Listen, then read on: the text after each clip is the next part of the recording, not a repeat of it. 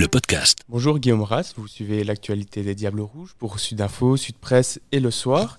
Ce mercredi, la Belgique enchaîne en Nations League. Après la défaite 2-1 contre l'Angleterre, la sélection belge affronte l'Islande et il y aura plusieurs absences pour ce match contre le petit pousset du groupe 2 de la Ligue A. Oui, en effet, euh, ben voilà, sans, trop de surprise, euh, il y a des absents euh, qui sont connus comme comme Eden Hazard, comme euh, Thibaut Courtois, euh, Yann Vertonghen aussi est venu s'ajouter à la longue liste des absents.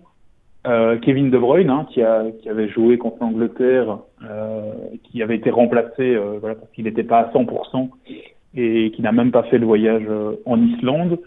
Et un autre absent pour problème de voyage, c'est Cédric Mertens, toujours retenu dans un hôtel à Naples en raison du, du Covid-19, qui n'a pas pu rejoindre les Diables. Euh, donc c'est avec toute une, euh, une, arme, enfin plusieurs armes offensives euh, dont la Belgique est privée. Et depuis hier soir, on se pose quelques petites questions concernant Romelu Lukaku, très très bon contre l'Angleterre, mais qui s'est pas entraîné avec avec ses coéquipiers hier soir en Islande. alors voilà, on nous signale officiellement qu'il s'est contenté de fitness hier soir.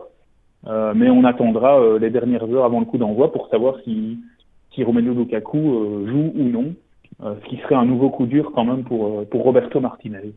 Après, c'est pas un, dur dans, l'absolu au niveau de ces, toutes ces absences pour la Belgique, puisque l'Islande, c'était l'équipe surprise des dernières compétitions internationales. Mais cette vague islandaise semble avoir perdu sa force. L'équipe n'a toujours pas obtenu le, moindre point dans, le groupe. Et au match aller, les, les Diables l'avaient emporté 5-1. Une victoire est primordiale pour coller au train des Anglais, passer premier du groupe. C'est vrai que voilà, on n'imagine pas du tout la Belgique perdre des points en Islande, comme vous l'avez dit. Alors bon, il y a eu cette défaite en Angleterre. Hein. Bon, c'était quand même un Wembley face aux Anglais. On peut comprendre, qu'il y avait deux trois choses à redire euh, sur la deuxième mi-temps des Diables. Euh, mais par rapport à l'Islande, c'est clair que voilà, ils ont fait deux tournois euh, où on les attendait pas. C'est un peu plus compliqué d'enchaîner, mais faut savoir que alors que nous, on est pleinement concentrés sur l'Euro, euh, les Islandais tentent encore eux de se qualifier pour l'Euro de l'année prochaine. Euh, ils ont fait un pas en avant en battant la Roumanie la semaine dernière. Et des trois matchs d'octobre, c'était vraiment le match le plus important pour eux.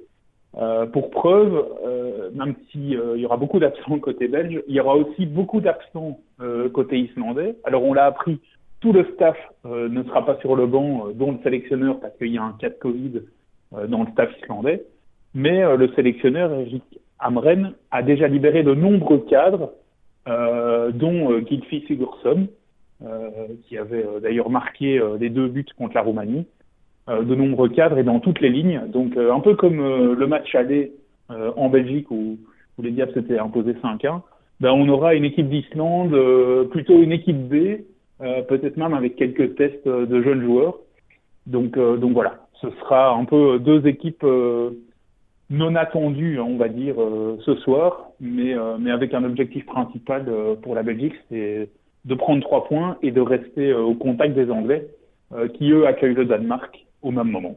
Merci beaucoup Guillaume Ratz pour ces infos d'avant-match des Diables Rouges contre l'Islande. Coup d'envoi ce mercredi soir à 20h45.